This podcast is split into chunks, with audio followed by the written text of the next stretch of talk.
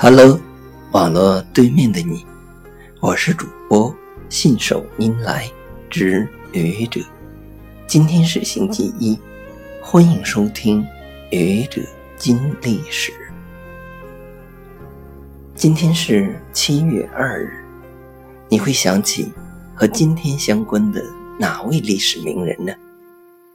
我想起了海明威。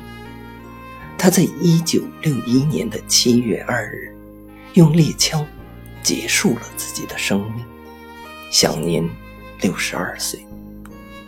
提到海明威，我想大部分人可能和我一样，首先想到了《老人与海》这部小说。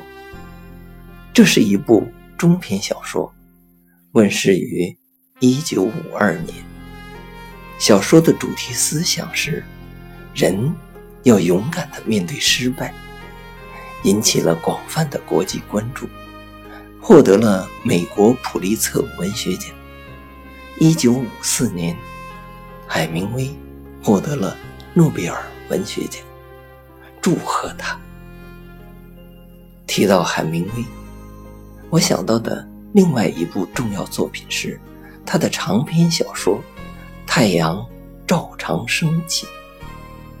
因为我喜欢说“明天的太阳会照常升起”这句话，它伴随我度过了很多阴霾密布的日子，让我更快地走出了人生的一个个困境。感谢他。提到海明威，一个不容回避的问题就是他为什么自杀？《老人与海》的作品。展现出了那么顽强的不服输精神。太阳照常升起，也会让人想到积极、阳光、乐观的人生态度。人们普遍认为，海明威是一个硬汉。不仅他的作品塑造了硬汉，而且他自称硬汉。但就是这样一个硬汉，却。精神分裂到自戕的地步，让人扼腕叹息。作为海明威的读者，我们也希望自己成为书中的，也是海明威想成为的硬汉，坚强的活下去。我们不希望自己成为现实中难以控制的海明威，我们不做那样脆弱的人。太阳。会照常升起。是的，一定的。